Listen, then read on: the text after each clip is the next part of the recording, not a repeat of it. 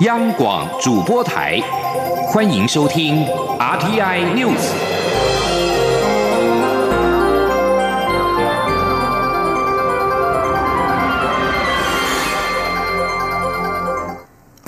各位好，我是张淑华，欢迎收听这节央广主播台提供给您的 RTI News。立法院院会今天行使中选会主委被提名人李进勇的人事同意权投票，在国民党立委强力杯葛抗争之下，朝野爆发数波肢体冲突，甚至一度无法进行投票。最后，在占人数优势的民进党立委全力护航之下，李进勇获得六十五张同意票，两张不同意票，三张无效票，或出席立委过半同意，在混乱抗议声中出任中选会主委。记者刘玉秋报。到。立法院会二十八号进行中选会主委李进勇的人事同意权投票。由于国民党强烈不满，民进党强推有政治色彩的李进勇出任中选会主委，质疑此人是明显有失选户中立，并担心未来会影响大选，于是，一早便强行抢夺投票柜，占据主席台，试图阻挠投票的进行。朝野一早就爆发数波肢体冲突，但都被民进党以人数优势一一排除。上午约九点五十分开始投票，到。下下午四点结束。四点一到，立法院长苏家全就宣布进行开票。国民党立委又再度聚集于议场，表达不满，甚至祭出水球攻势，不断向计票人员与主席台丢掷水球。民进党立委向前制止，朝野再度爆发推挤冲突，现场一片混蛋。最后，立法院长苏家全在国民党立委的抗议声中宣告李进勇或出席立委过半同意，将出任中选会主委。行使中央选举委员会人事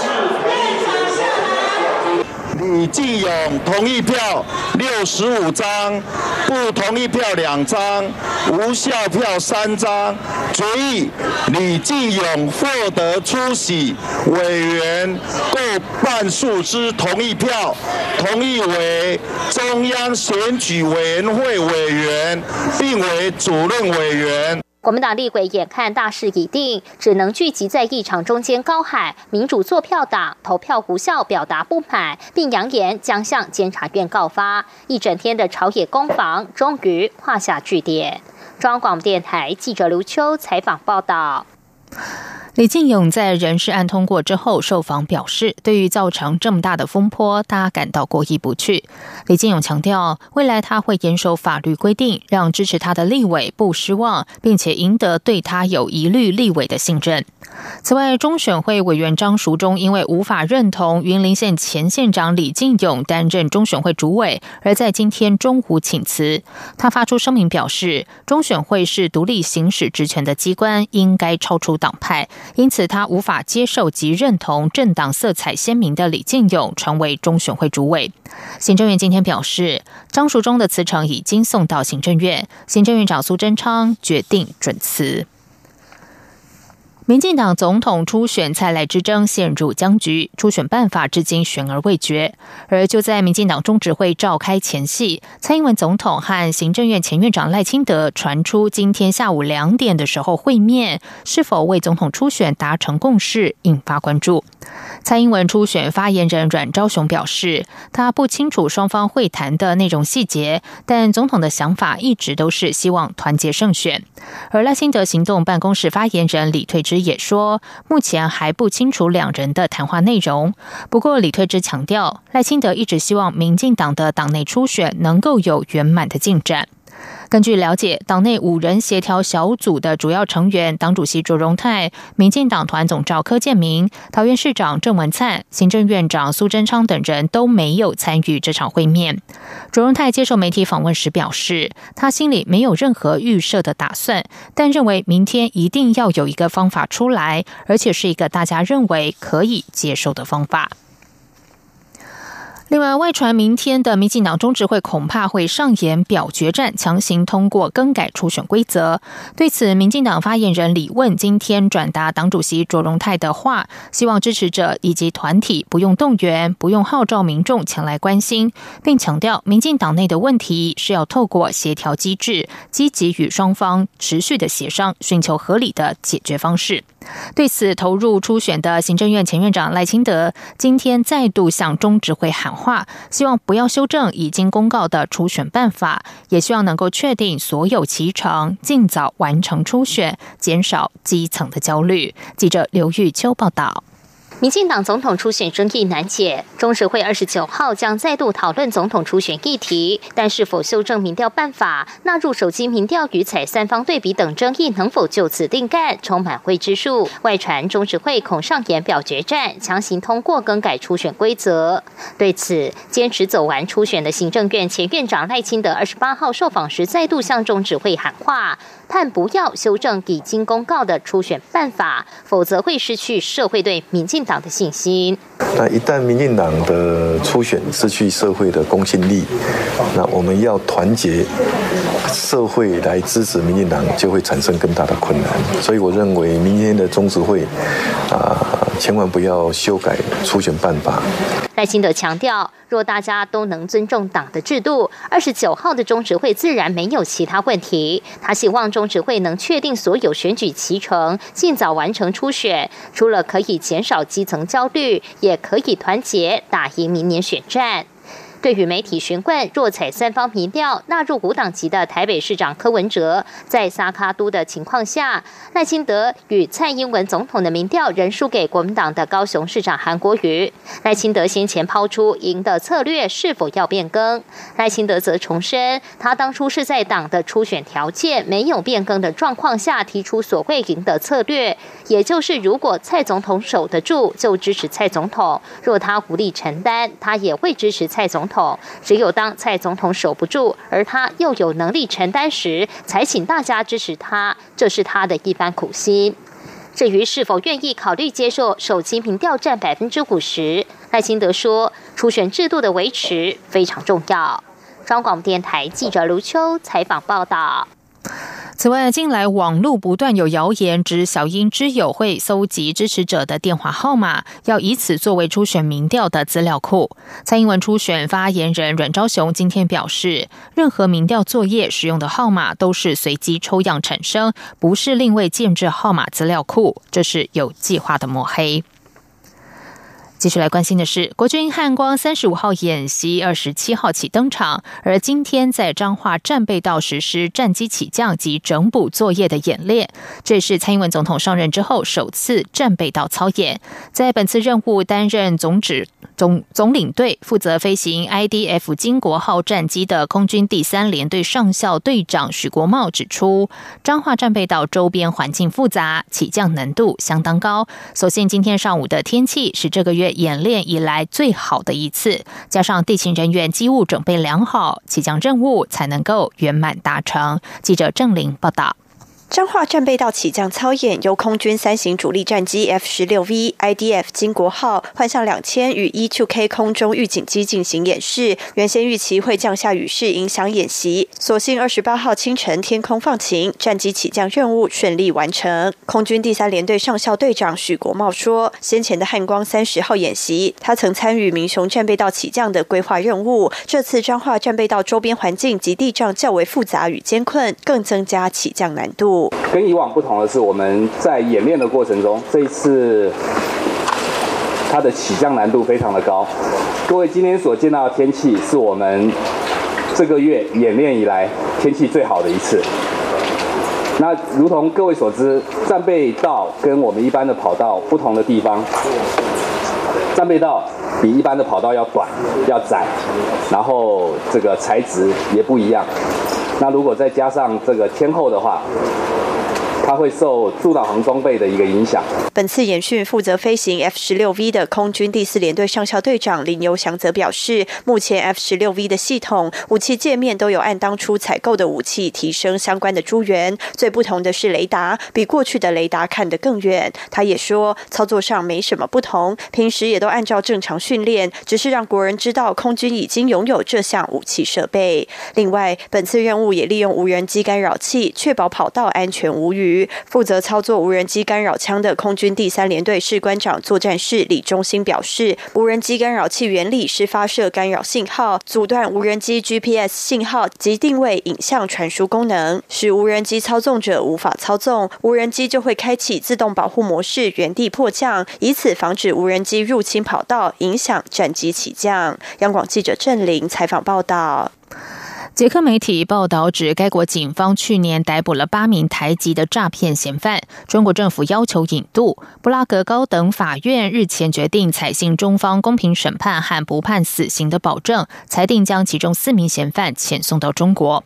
我外交部今天上午表示，驻捷克代表处正和捷克相关单位保持密切联系，除了确保我国人权益之外，也在努力争取将这些国人遣返回台。外交部今天下午再度回应指出。涉案国人已经委请律师向捷克相关机关提出后续的救济，全案程序还在进行当中。外交部及驻捷克代表处将持续关注及掌握进度。而关于这起案件的相关背景，外交部表示，捷克警方在去年一月逮捕涉及跨国电信诈骗的我国籍人士八名，这些人是因为中国向国际刑警组织申请发布红色通报而遭逮捕。当时我住处获悉之后，就派员前往。网探视，同时也提供律师名单等相关的协助，以维护国人应有权利。外交部说，此案经过布拉格市法院去年八月判决同意引渡中国，布拉格高等法院又于今年的四月裁决维持判决。在外电消息方面，美国总统川普今天表示，期盼日本自卫队能够在亚洲和其他地区增援美军。而在此同时，身为美国主要盟友的日本，则正在提升自身的军事能力。以日本令和年代首位国宾身份访日的美国总统川普，今天结束了四天三夜行程，于下午的一点，也就是台湾时间中午十二点过后，搭机从日本的羽田机场启程返美。日本朝日新闻特别报道，日皇德仁和皇后雅子上午也依惯例前往川普夫妇下榻饭店话别。日本放送协会 NHK 报道，川普访日行程的最后一站，前往神奈川县日本海上自卫队横须贺基地，登上了护卫舰加贺号访视，并且和日本首相安倍晋三一同训勉日本自卫队成员以及美国的海军士兵。川普也登上泊靠在美国海军横须贺基地的黄蜂号两栖攻击舰，并在美军前发表谈话，展现坚固的美日关系。川普访日期间和安倍举行领袖会谈，双方针对广泛领域议题交换意见，并针对改正美日间贸易不平衡的贸易谈判，表达希望早日达成协议的强烈意志。根据路透社二十七号的报道，北爱尔兰联盟党表示，该党首度在欧洲议会选举中赢得了席次，意味着英国应该进行再一次的脱欧公投。在主打英国再办一次脱欧公投的政见之后，联盟党党魁朗恩拿下北爱在欧洲议会三席中的第二席。属于英国一省的北爱，在二零一六年脱欧公投时选择留在欧盟，但北爱的最大政党民主联盟党加入了伦敦少数党政府。并倡议脱欧。在欧洲议会选举上，北爱候选人支持留欧者比脱欧者多。这场投票的结果同时显示，支持欧盟的非传统天主教或新教徒候选人得到越来越多的支持。这是北爱尔兰联盟党自成立以来在全国的最佳表现。该党在将近五十年前成立于北爱的动乱期。报道指出，亲欧盟的爱尔兰民族主义新芬党以及支持脱欧和英国首相梅伊政府的民主联盟党都保住了欧洲议会席次。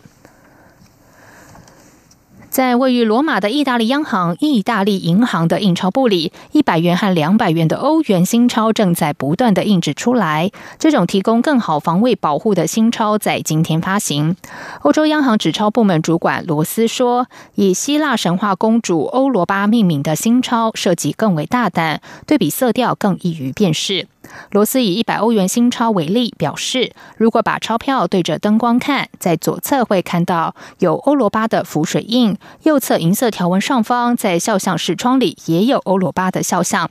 罗斯表示，在一百元新钞的左下有绿色数字，而斜着看数字中有一个小小的欧元符号。这里是中央广播电台台湾之音。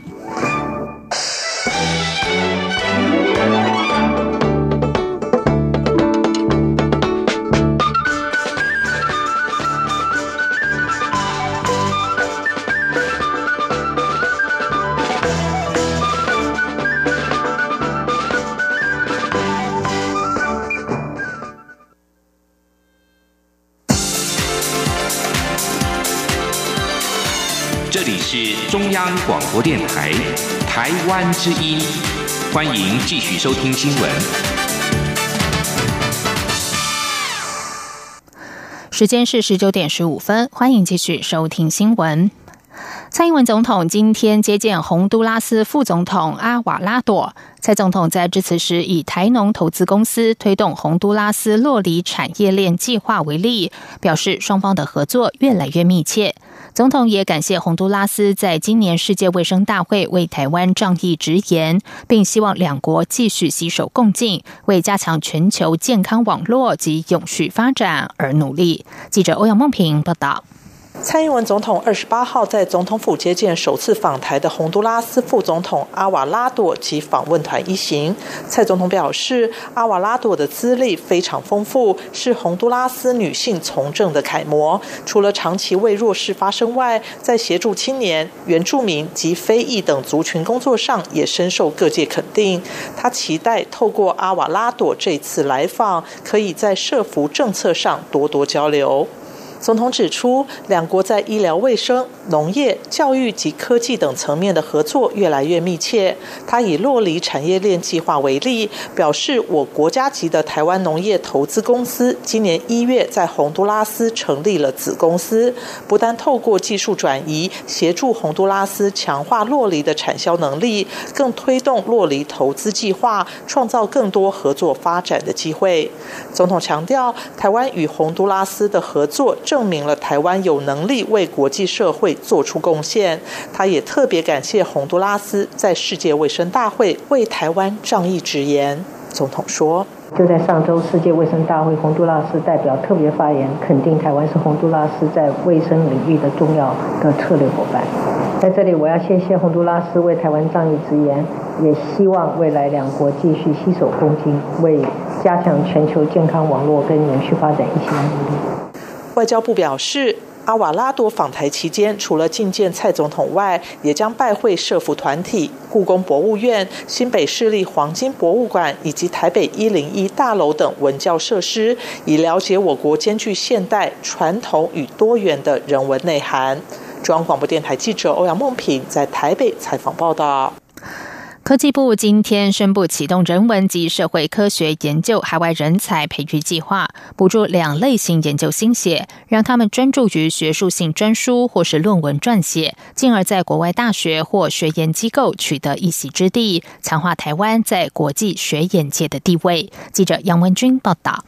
科技部指出，台湾在人文社会领域的海外留学人数渐减，教研人才也出现断层。以我国近十五年在美国留学及取得博士学位的人数观察，留学人数下滑百分之二十，毕业人数更下滑六成。这不只是学界的隐忧，也可能让台湾在学术领域的地位越来越薄弱。为了改善现状，科技部启动人文及社会科学研究海外人才培育计划，针对两个类型：一是在欧美地区就读且正迈向学业最后一里路的博士候选人；二是取得博士学位不到十年、现为欧美地区学研机构的专任教师或研究人员，分别补助新台币九十万元及六十万元，为期一年，协助他们专注于学术专书与论文写作。科技部次长徐有进指出，目前主要是补助欧美国家，未来若评估效果不错，会再扩大至全球。他说：“初期呢，呃，这个计划是针对这资源比较缺乏的这些研究人员，好的，我们看或是以候选人以及这个刚进入这个学校教书的，那我们也针对说，也以欧美这边的学员为主。”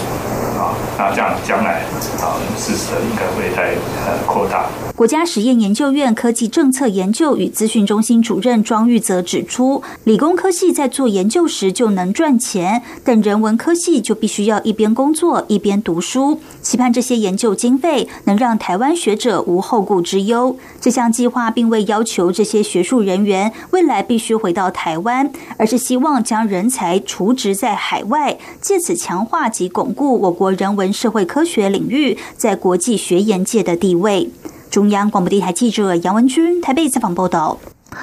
国际麻疹的疫情持续，疾病管制署今天表示，在东南亚国家泰国、越南、菲律宾都持续有确诊的案例发生，而东北亚的日本虽然疫情是曾有减缓的趋势，但近期又有上升迹象。在欧洲的部分，疾管署认为法国近两周病例增加很多，疫情恐怕有上升之余，呼吁国人要留意。记者肖兆平报道。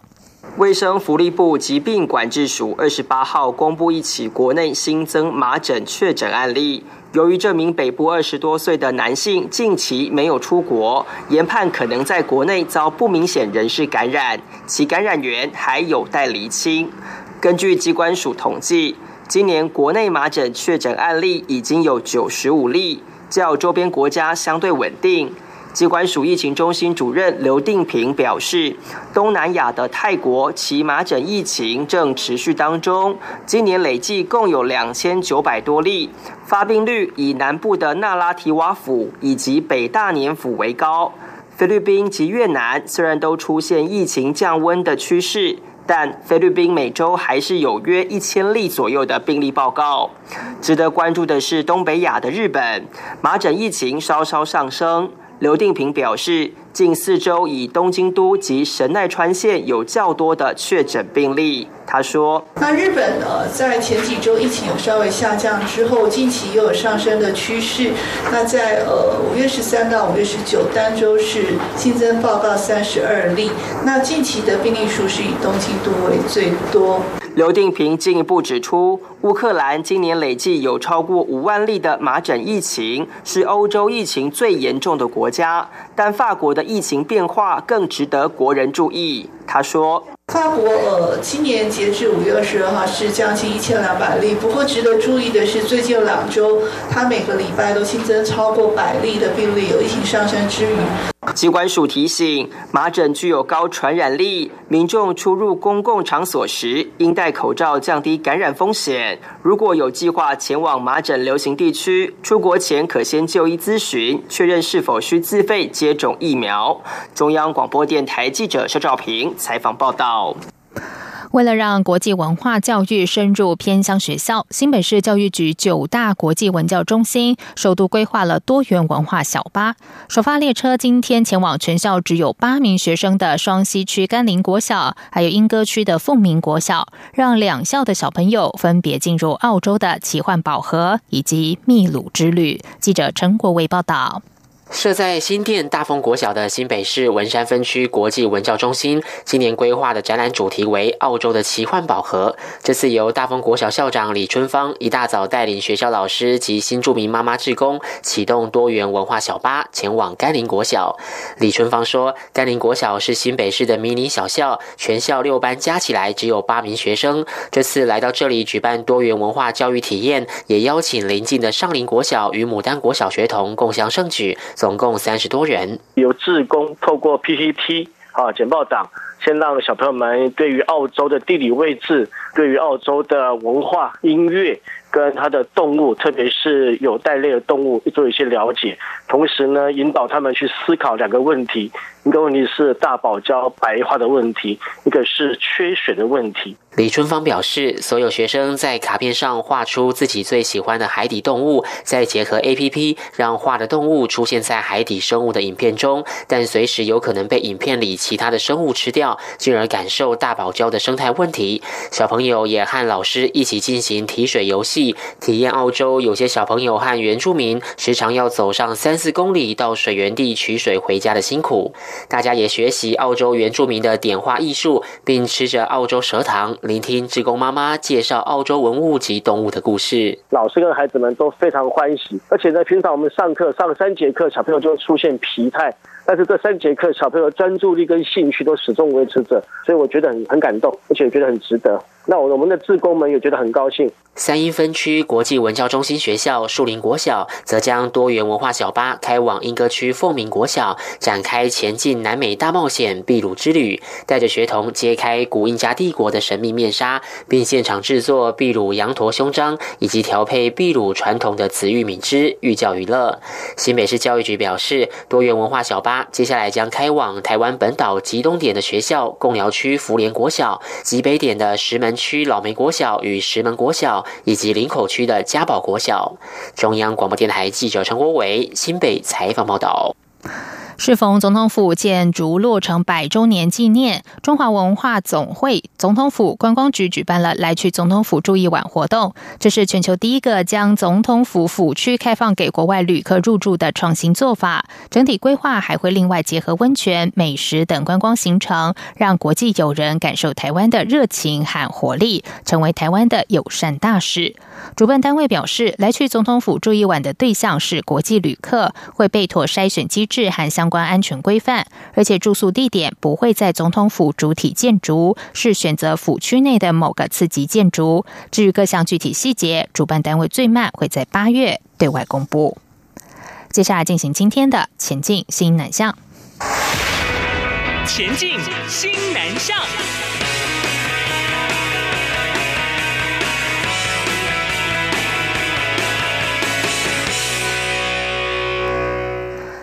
教育部推动友善台湾境外学生接待家庭专案计划，十年来媒合了五千多名的境外生，到两千八百多户接待家庭。十周年成果展在上周末举行，十二名来自印尼、印度、布吉纳法索等国家的学生在现场演唱台语歌，感谢你的爱，表达对接待家庭的感谢。教育部将十周年成果影片放上了 YouTube，部长潘文忠也向接待家庭的轰爸轰妈说声“有你真好”。记者陈国伟报道。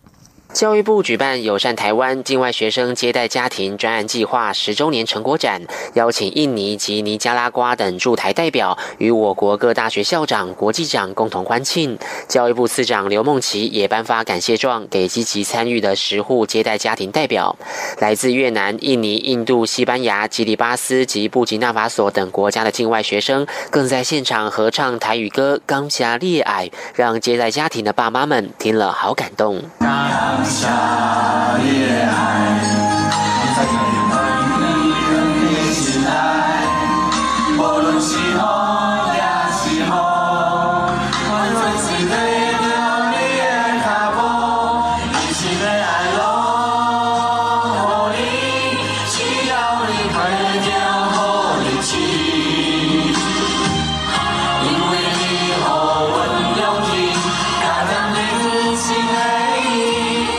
其表示，教育部配合新南向政策，执行新南向人才培育推动计划，提升台湾与邻近新南向国家的双向教育交流，鼓励各地境外学生来台就学及研习，也使在台的大专校院境外生人数逐年成长。去年已经达到十二万六千九百九十七人。刘梦琪说，教育部从二零一零年起推动接待家庭计划，十年来完成四千一百七十七户接待家庭培训，目前已经媒合五千。一百零一位境外生到两千八百八十四户接待家庭。由于台湾家庭热情与无私的付出，让境外生在异乡也能感受家的温暖，进而将台湾当做第二个家乡。特别是透过我们大家都很自以为好的，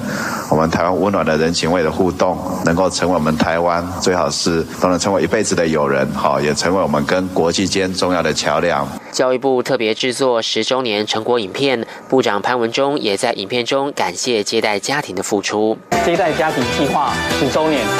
有你真好。教育部表示，接待家庭计划将继续迈向下一个里程碑，进而营造台湾友善双语环境，用跨国界的友谊与世界连心。中央广播电台记者陈国伟台北采访报道。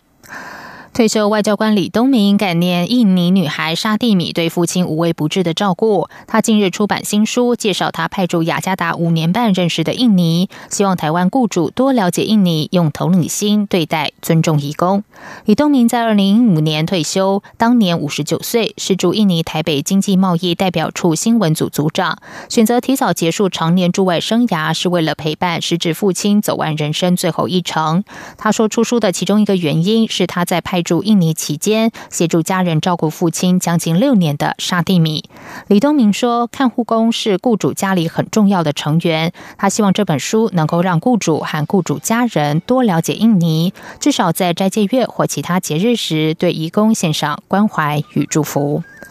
以上新闻由张勋华编辑播报，这里是中央广播电台台湾之音。